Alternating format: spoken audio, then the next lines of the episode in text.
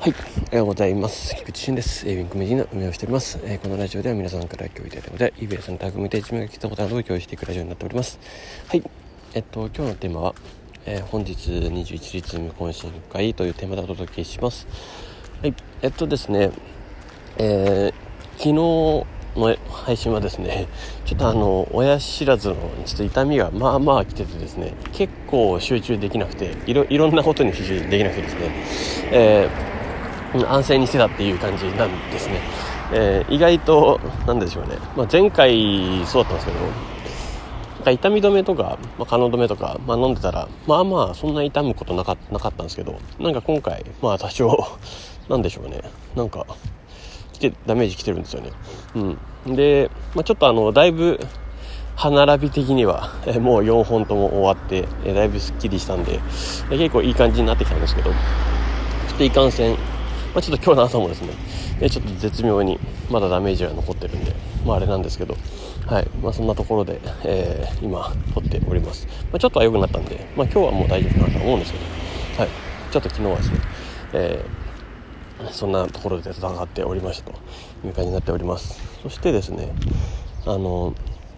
えっと、まあ、その中でもですねちょっと昨日はあの最近なんかサイコパスっていうアニメをどっかで見ようかなと思ってたんで、まあね、ちょっとだけ見てたんですけど、うん。あの、SF 映画って、やっぱりちょっと先の未来というか、えー、そういうものを、えー、匂わせるというかですね。そういうのがあるんで結構楽しみにしてるんですよね。どんな感じにどんな感じの未来があるんだろう考えられるんだろうみたいな。それが、まあ、ユートピア、まあ、理想郷なのか、まあ、ディストピアって呼ばれるね、えー、もうなんか絶望じゃないですけどなんか良、くない未来の方なのかみたいな。っていうのもありながらも、まあ、基本的には、まあ、どっちも描かれるんですよね、うん。まあ、どっちもいい面も悪い面も出てくるみたいながあるのが、まあ、そんな感じだと思うんですよ、まあ、それが今の SNS ですよね。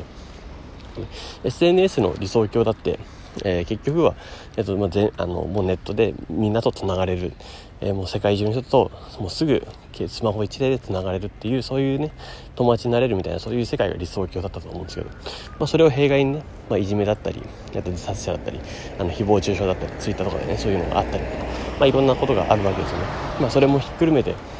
えー、社会的影響があるよというような形で、まあ、そのサイコパスっていうねそのアニメもまあ、それの一つだなっていうような感じはするんですけど、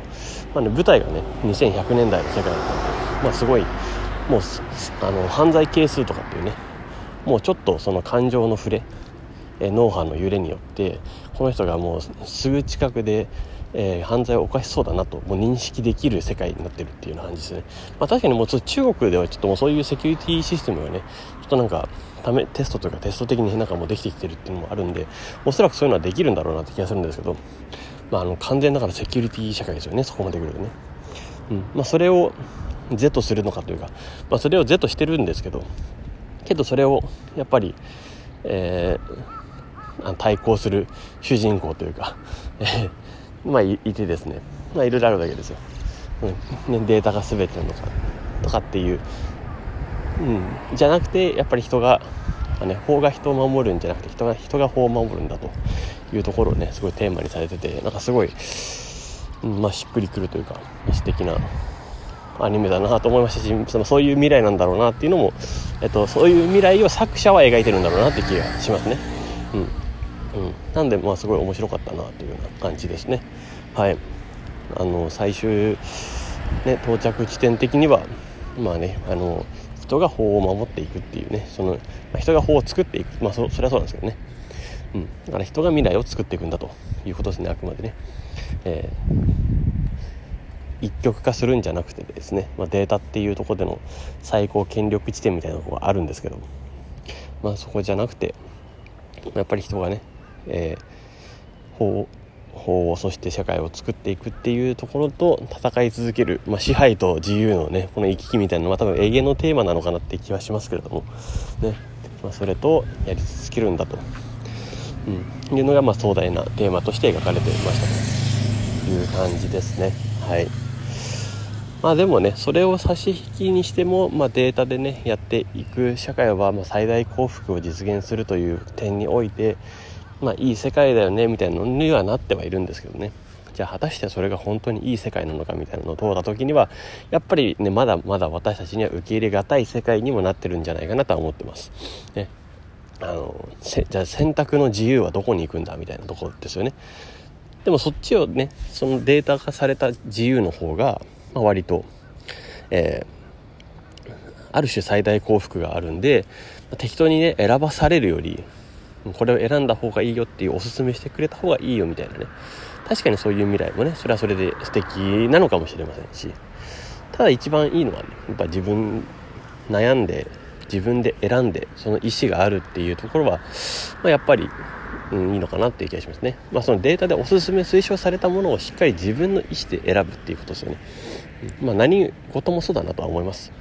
えっと、自分の意思が大事というかその自分で選択したっていうその決断を下した、ね、選択したっていうそこだけじゃないかなっていうのは思いますね、え本当に、えー、感じています、うん、その選択をするっていうことに、えー、やっぱりしっかり自分の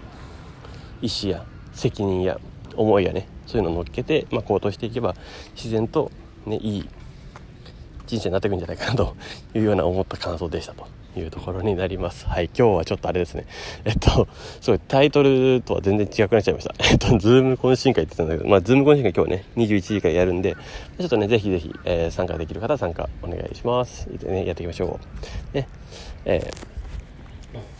なので、まあ、今日のテーマはですね、ちょっと21時からズーム懇親会ですっていうような、それを、えっと、ガーッと語ろうかと思ったんですけど、思った以上にこっちのテーマを話しちゃったので、えっと、タイトルは書いときます。はい。はい。ということで、えっと、今日の、えっと、ラジオはですね、まあ、あのちょっとした SF の未来みたいな感じですかね。SF の感想みたいな感じになりましたか。えしっかりね自分の意思とともに選択してやっていきましょう。